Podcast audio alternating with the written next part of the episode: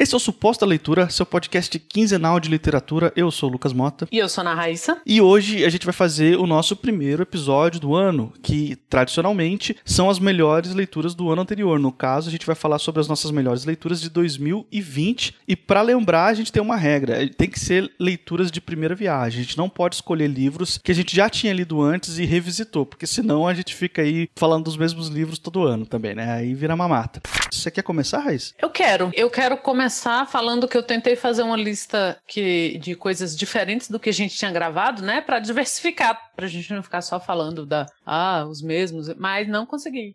As minhas melhores leituras foram de coisas que a gente acabou gravando, ou realmente por ter gostado muito e um indicado para o outro, ou por já gostar e, e, ser uma leitura nova e, poxa, quero, quero que você leia, ou eu ou você falando um para o outro, ah, quero que você leia isso, ou indicação também, né? Porque a gente recebeu umas indicações aí do que ler para gravar e também acabou entrando na nossa lista. Então não consegui fugir muito do que a gente já falou aqui, o que eu acho que pode ser legal, né, para quem escuta, porque sabe do que a gente está falando. É, foi difícil tirar é, releituras, porque não foi difícil tirar porque eu tirei, na verdade. O que eu quero dizer é, foi complicado eu revisitar o meu ano de leituras, porque eu vi que eu li muita, reli muita coisa. Eu acho que eu já falei isso em outro ano também. Mas é porque, como a gente já falou em alguns episódios, 2020 foi aquela coisa, né? E aí, enquanto algumas pessoas, alguns seres sobrenaturais aproveitaram para ler 180 livros diferentes e super cabeçudos e só clássicos universais e tal, para mim foi me arrastado. Então eu tive que quebrar algumas leituras lendo contos. Então eu li muito conto, eu reli muita coisa, porque às vezes tudo que você precisa é de um texto que você já gosta dele, para você não sofrer mais, porque você já mora no país do Bolsonaro. Comecei, hein, o bingo, o bingo dos pós-leitura. É, pois é, foi, foi muito rápido esse, né? Não deu o quê? Cinco minutos de gravação? Não Nem deu. cinco já falei. Vamos ver quanto tempo até chegar no Gabo.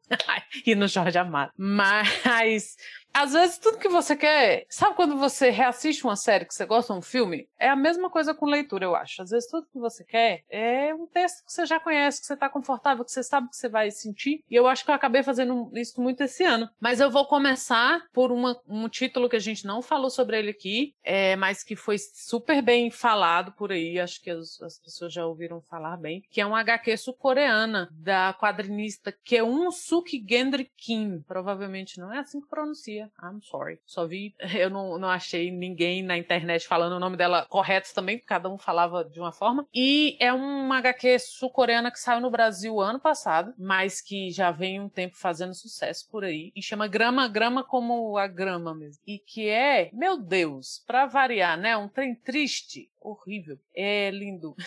Ele é bem grandão, assim, é um HQ bem grande. E lá a Kendrick Kim fala de uma, da história de uma avó, como eles chamam de uma vozinha, que ela conheceu e ela resolveu contar a história dela. E é uma história real, torna tudo pior que ela, ela foi feita de escrava sexual pelo exército japonês na guerra sino-japonesa, que foi uma guerra que rolava ali um pouco antes da. Ó, oh, essa ideia que a gente tem que olha como o japonês oriental é espiritualizado, né? Um povo da paz. Não é. Olha como a leitura abre nossos olhos, né? Não que eu achasse isso já, mas, mas já achei um tempo porque é esse papo que rola, né? Ah, o Oriente, espiritualidade, a Índia, o Japão da paz né, Gilberto? Não é bem assim. E aí, nessa guerra sino-japonesa, os japoneses fizeram o quê? Cara, o Japão é uma grande potência bélica. Sempre foi, sempre há milhares de anos, literalmente. E aí, por que que hoje em dia a gente tem essa ideia do Japão da paz? Porque os Estados Unidos vêm da potência bélica que era o Japão, e pelo Japão ter dado essa errada que eles deram, deram de apoiar a Alemanha na Segunda Guerra Mundial, se fuderam, e aí os Estados Unidos pensaram, vamos bloquear essa galera, porque se eles resolverem ficar putos com a gente, a gente tá muito ferrado. Então, é por isso que a gente tem essa ideia de que o japonês, ele só trabalha, e é pacífico, e é limpinho, tal, porque é, foi um, um esmagamento que os Estados Unidos fizeram. Antes disso, eles sempre foram uma, uma potência potência bélica muito bizarra, igual os Estados Unidos, assim, de invasão, de estupro, de,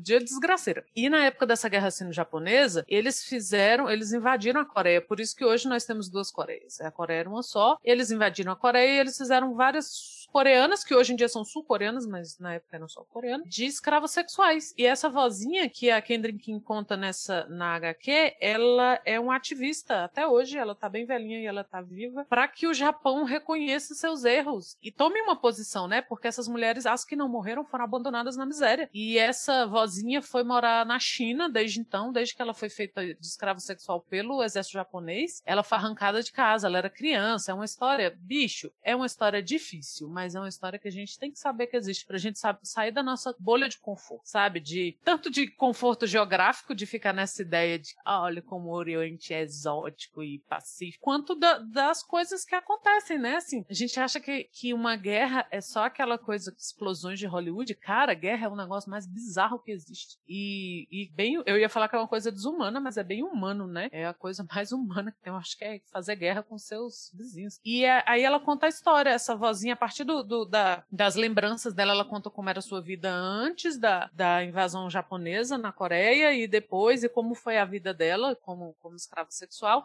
e do, de como ela estava participando ativamente depois, né, de, desse movimento de fazer o Japão reconhecer a, a, a barbaridade que tinha sido perpetrada ali e tudo. Então, cara, com certeza é uma leitura inesquecível. Tá, saiu no Brasil pelo Pipoca em Nanquim. Então, assim, é aquela edição que você espera do Pipoca Nanquim, que é maravilhosa, macia e, como diz a Jujute, de passar na cara. tá, tá bom. Ah, não ri não. Vai, que, vai dizer que você não passa um livro na cara assim quando ele é bem maciozinho. Assim. Como 90% das minhas leituras é tudo pelo Kindle, não, né? Eu não faço isso não. Ai, pessoa horrível.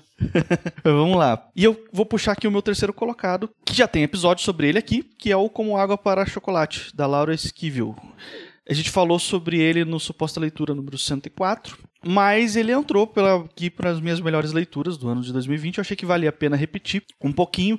Eu não vou repetir tudo que eu falei lá no episódio sobre ele, porque tem um episódio onde a gente teve a oportunidade de se aprofundar mais nas nossas impressões. Vai ter o link aí na descrição. Mas por que, que ele tá entre os meus favoritos de 2020, das minhas leituras? Porque ele mistura um monte de coisa que eu gosto em um tipo de história que normalmente não me atrai e ainda assim entregou um livro que eu fiquei completamente deslumbrado. Eu me sinto atraído por histórias românticas e aqui, como Água para Chocolate, é sobretudo uma história romântica, mas ele também ele tem uma questão de realismo mágico, a prosa da autora é excelente e ele também mistura a narrativa do livro com uma camada de um, um livro de receitas, assim. Então, existe meio que uma certa experimentação linguística aqui, se você olhar dessa forma, o que eu acho muito bom, porque a, a gente sai do lugar comum, a gente consome um livro que é uma história simples, mas a forma como ele é executado não é nada simples. Então, ele traz um brilho muito grande para essa história. E os personagens são muito interessantes. Os personagens, eles têm o seu brilho próprio, assim, até a personagem da mãe da protagonista, da que é a Tita, né? Até a mãe da Tita, que é uma personagem detestável, ela tem o seu brilho na história no sentido assim de que ela é importante, ela tem a sua grande cena heróica e ela também assim, por mais que ela seja detestável, é um tipo de personagem que eu particularmente gostei de ler, porque ela trazia conflito para cena, ela trazia medo, trazia um pouco de receio da protagonista, enfim, um, uma série de sentimentos negativos também só por ela estar em cena. E às vezes ela era tão forte que às vezes ela não estando em cena, ela gerava essas sensações também. Esse, esse medo, esse receio e até esse asco que ela, que ela arranca da gente às vezes. Então, por todas essas questões aqui, como Água para Chocolate, é uma das minhas leituras favoritas de 2020, com certeza. É, esse livro quase entrou na minha lista e eu não coloquei porque eu sabia que o Lucas ia colocar, porque realmente, cara, e aí a gente tem que agradecer a Ana, Ana Luísa Post, que segue a gente, divulga a gente, ama a gente, patrocina a gente. eu, eu fico brincando que ela é nossa maior patrocinadora, mas aposto que tem um monte de gente que escuta a gente por causa dela. Obrigada, Ana. Tanto pela, né, pela audiência e pela, pelo apoio que você dá pra gente, quanto pela indicação, né, cara? Acho que foi a primeira vez que a gente leu algo que alguém indicou e não nos arrependemos. Cara, livrão, assim, livrão. É, principalmente pra gente que gosta de literatura latina, né? Foda demais. Boa, boa escolha, Lucas.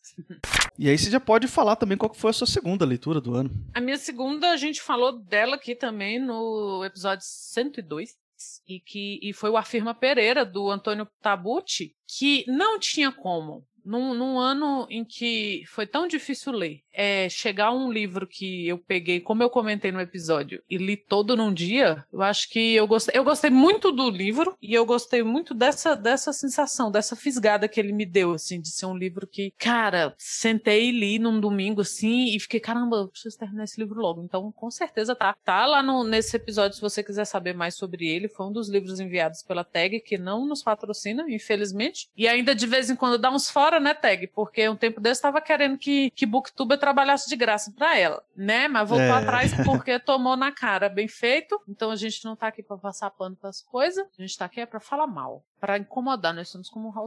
É um livro que eu provavelmente vou acabar lendo de novo. É um livro que eu obriguei todas as pessoas que convivem comigo a ler, inclusive você, Lucas, você foi o primeiro, aí depois foi a Luciana, o Eduardo, Eduardo leu também, Rafael, todo mundo que eu pude obrigar, leu aí, leu aí, porque é realmente um livro, cara, tinha tempo que eu não li um livro que me desse tanto essa, essa vontade de leitor de uma vez, quanto tivesse uma construção de personagem, né? É, a gente tá meio acostumado às vezes a ler livro que seja só rapidinho, assim, ah, rapidinho. E aí eu gosto dessas leituras mais pausadas que mostram a criação de um personagem, que mostram uma formação de uma pessoa. E eu gostei, como eu comentei no episódio, eu também não quero me, me duplicar aqui, mas eu gostei da forma como ele mostra uma formação de personagem com um personagem já adulto, porque geralmente quando a gente lê romance de formação, pega a infância da pessoa, né? E, vai... e aqui não, você tem um cara que teoricamente já estava no fim da vida. Ele já tinha casado, já tinha viuvado, ele já tinha trabalhado, já tinha se formado, trabalhado e, se aposentado. Então, é com certeza uma das grandes leituras que eu fiz nesse ano da desgraça de 2020. Eu concordo. Um ótimo livro. E o meu segundo colocado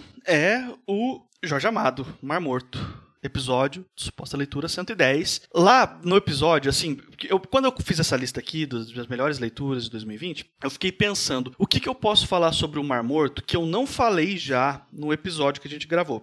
E aí eu lembrei de uma coisa que eu queria muito ter falado e não saiu na gravação. Às vezes acontece, né, da gente ter uma certa ideia para falar e ela passar batida, assim. Então, aqui eu tenho a oportunidade de falar de novo sobre o livro, então eu vou colocar uma coisa. É, eu sei que tem bastante gente que escuta a gente aqui no Suposta Leitura, sabe que eu também escrevo, que eu também sou escritor e eu sou autor de ficção científica e fantasia, que são dois gêneros com os quais eu me identifico muito como escritor. Eu me encontrei nesses dois gêneros, assim, é o que eu quero escrever, é o que eu gosto de escrever. E como leitor, eu gosto muito dos dois também, só que eu sou mais eclético. Como leitor, eu consumo outras coisas também.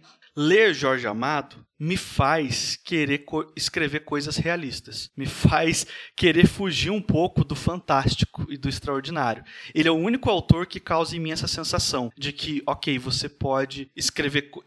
Eu não estou nem falando de realismo mágico, tá? Porque realismo mágico é, é, praticamente assim, é primo da fantasia, tá ali no meio do fantástico junto, então não conta, sabe? É realismo mesmo, assim, coisas que não tem nada de extraordinário na história. O Jorge Amado é o único autor que causa essa impressão em mim, de mexer tanto comigo, enquanto leitor, que ele me fa faz eu me questionar como autor, no sentido assim, será que vale a pena eu escrever uma história que não entre por esses gêneros mais fantásticos, assim? Enfim, ele mexe tanto comigo que ele abala uma coisa que já estava há anos definida dentro de mim como autor. Olha aí o que, que a literatura faz com a gente, né? É, pois é. Ela questiona coisas que a gente já tinha dado como respondidas, né? É, nossa, isso é muito. Eu acho que esse é o lance da transformação que a literatura traz, né? É, a gente já discutiu em algumas vezes aqui, inclusive no episódio que o Yabu veio conversar com a gente, que ele falou que, que o escritor ele tem uma obrigação moral, né? De, de não ser um lixo. em outras palavras. E a Luciana, amiga minha, ela tem um perfil onde ela discute, e, e ela é poeta, e ela trouxe essa discussão, e ela já pensa que o autor não tem obrigação de nada. Ele não tem que elevar ninguém. E eu tenho as minhas discordâncias, mas eu entendo o ponto dela e concordo com muita coisa. Porém, eu acho que quando o, o, o autor ele tá ali para pregar, não dá certo mesmo. O cara, ah, vou fazer uma literatura que, que eleve as pessoas. Não, eu acho que, que, que isso vem naturalmente de quem trabalha com, com arte, de quem se questiona. Esse questionamento, eu acho que não é uma coisa tão consciente. O, não sei se algum bom autor alguma vez virou e falou assim: vou fazer uma obra que, que questiona. Tirando o Vitor Hugo, lembrei, Vitor Hugo faz isso. Ele, ele fala que, a, que as obras dele são para elevar o espírito humano e para tirar a gente dessa desgraceira. Tá, não consigo lembrar de outro, temos o Vitor Hugo. Mas eu não sei se isso é um processo tão consciente, né? Do cara pensar, vou fazer uma coisa foda aqui e tal. Mas eu acho que essas, esses questionamentos, eles vêm independente do que, independentemente do que o autor ou do que a gente, enquanto leitor, pressupunha quando começou a ler aquilo ou começou a escrever, no caso do, do autor, né? E é muito legal quando eu vejo essas coisas que nenhuma vez o Jorge Amado pensou, vou escrever isso aqui para fazer jovens escritores se questionarem. Mas olha só o que que acontece, né? Até é. onde vai. É legal demais. Posso falar da minha primeira? Deve. A minha, a minha primeira é a leitura mais batida de 2020. Todo mundo fez, todo mundo gostou e se incomodou, mas não podia sair, da, é, sair desse episódio sem falar dela. Por quê? Porque, infelizmente, o timing de leitura foi ótimo para mim, foi perfeito. Que, for, que é A Peste do Caminho, do Albert Camus, né? Dado todo o, o momento histórico que a gente estava passando, e como é cansativo viver um momento histórico, né? Nunca imaginamos isso. Eu acho que o timing, porque é um livro genial, e por ser um, um ótimo livro, por ser um clássico, claro que ele é atemporal. Eu acho que ninguém nunca leu esse livro e pensou, hum, talvez se eu tivesse lido em meio a uma pandemia. Não, ele funciona. Porque o questionamento que ele traz em camadas são outros, né? A gente falou dele no episódio 87, então a gente discutiu a questão do, do fascismo, da ascensão do fascismo na, na Europa e várias outras coisas, que era uma da, das discussões do caminho nesse livro. Mas você lê esse livro sobre um lockdown, sobre uma epidemia, durante um, uma epidemia e uma quarentena, que foi o que a gente tentou viver no Brasil, mas agora foda-se, né? Vocês é. que passaram o, o, final do ano na praia, tá? Daqui 15 dias, beijo. Espero que vocês não matem ninguém. Você lê nesse momento, sei lá, assim, é, uma, é muito marcante. Eu tenho certeza que eu posso esquecer daqui 20 anos, quando alguém perguntar o que, é que você leu em 2020, eu não vou lembrar de mais nada, mas eu vou lembrar que eu li A Peste. E é um livro pesado, ainda bem que ele é curto. Ele é um livro super pesado, mas foi uma leitura essencial para mim nesse ano. Assim. Foi para mim inesquecível. Eu concordo, foi uma leitura de impacto. Eu acho que ela não teria tido o mesmo impacto para mim se não fosse pela pandemia, porque as similaridades são muitas, sabe? A gente tem uma oportunidade de ler um livro que não foi escrito nessa época e nesse contexto, mas que ele cai como uma luva, entendeu? Ele realmente traduz uma série de sentimentos de incerteza, de incoerência das pessoas que não querem fazer o que é necessário para se cuidar e para proteger todo mundo. Enfim, esse livro ele retrata o comportamento humano assim com grande simetria, sabe? É, é quase é quase uma não ficção, entende? De, de tão próximo que ele é da, das reações humanas que estão ali. Que horror, né? Mas é mesmo. Acho que a genialidade do livro vem daí. É... Nossa, Camus era um, um autor muito genial. A gente ainda vai ler outras coisas dele e trazer aqui para discutir. Mas é, é um livro inesquecível. As pessoas que eu conheço que leram esse livro antes ou depois, assim, assim, dessa vez não fui eu que obriguei todo mundo, ele virou best-seller na Europa, aliás, voltou a ser, né, no início da pandemia, é, mas eu só vi o pessoal comentando disso, assim, porque a gente pode usar a arte para dar uma fugidinha, né, da realidade, mas às vezes você quer entender a realidade por outra ótica e a arte serve muito bem para isso. Eu, eu pessoalmente gosto muito. E a minha primeira leitura de 2020 é Os Despossuídos, da Ursula Le Guin. Tá no Suposta Leitura 106. Esse livro também foi um livro bem revolucionário para mim. Eu tava é, entre outras coisas, quando eu li esse livro, eu estava revisando um texto meu que, se tudo der certo, vai ser publicado em breve. E aí, claro, eu vou falar aqui sobre ele. Mas assim, ele influenciou demais a maneira como eu escrevo e o que, que eu quero passar. Esse negócio de que você até mencionou agora há pouco, que o Fábio Abu falou, que os escritores eles têm uma responsabilidade com os seus leitores. Uma responsabilidade que está além de você entregar só o que o leitor quer ler, entendeu? Essa responsabilidade, ela passa por, às vezes, você entregar certas coisas que não é o que o leitor está esperando, mas é o que ele está precisando, entende?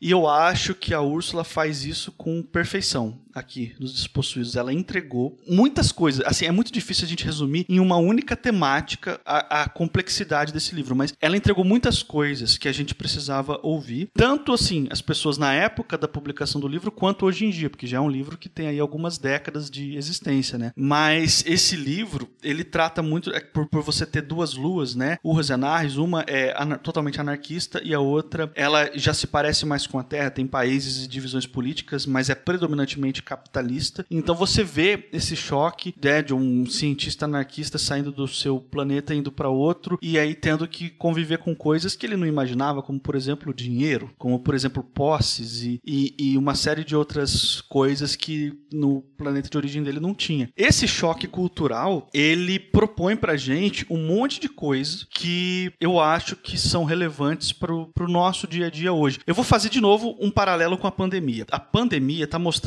pra gente que um monte de coisas que a gente sempre considerou impossíveis, ó, não dá para fazer. A gente até comentou isso quando a gente fez aquele episódio sobre leitura de não ficção que a gente falou do livro do, do Ailton Krenak, né? Ah, não dá para fazer, não pode, não dá para parar, não pode fazer isso, não pode fazer aquilo, porque isso geraria um prejuízo muito grande para muita gente. Pois é, a pandemia mostrou que dá para parar sim. E eu acho que a grande lição que a pandemia deveria deixar em nós é que se nós não mudarmos drasticamente o nosso estilo de vida, nada garante que algo similar não vá se repetir em relativamente pouco tempo, entendeu? A gente precisa tomar mais conta do nosso meio ambiente, do, do nosso ecossistema, porque a gente depende dele para sobreviver. A gente depende dele para muitas coisas além de sobreviver. Então, o que ela propõe aqui nos Despossuídos é justamente isso, é justamente uma sociedade que parou para discutir certas coisas, que parou para falar assim, ó, a gente está vivendo numa sociedade anterior a nós com um monte de coisas que não são necessárias pra gente. A gente está é, extraindo uma série de recursos. Ele não é um livro assim com um grande discurso ecológico. Essa é uma leitura que eu tô fazendo, é uma né, análise que eu tô trazendo aqui, uma,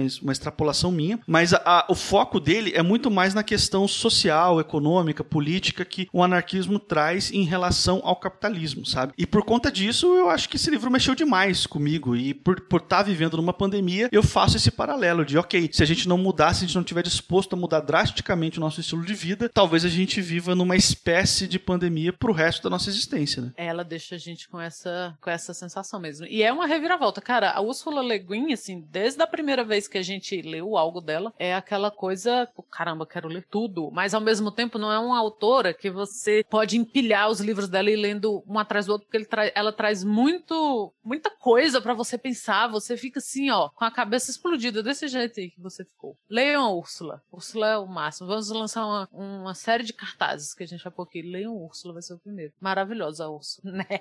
Ela é demais. Mas assim, Nossa. eu quero também deixar claro, porque esse, eu já tinha lido algumas coisas dela antes, mas o primeiro livro da Úrsula que eu li foi A Mão Esquerda da Escuridão, que também tem episódio aqui no Suposta Leitura. E eu não sabia nada sobre a Úrsula quando eu fui ler A Mão Esquerda. Então, para ajustar as expectativas dos leitores, é: Os Despossuídos, ele não é um livro super ágil, super correria, cheio de aventura, explosão e revoltas. Não é porque é uma ficção científica que tem tiro, nave, guerras no espaço. Não é assim que funciona. A questão é outra. A proposta é mais filosófica. O texto, ele é um pouco mais arrastado, sim. Então você tem que estar tá nessa vibe para você consumir esse livro, tá? Eu já deixo avisado aqui porque eu sei de pessoas que foram ler Úrsula sem saber muito bem qual que era a vibe dela e acabaram assim tomando um susto no começo. Mas vai com essa expectativa bem dosada que eu posso te garantir que você vai ter uma experiência de leitura que vai possivelmente mudar a sua cabeça. Ai, com certeza. Eu queria ter sido amiga dela. Aquela coisa, né?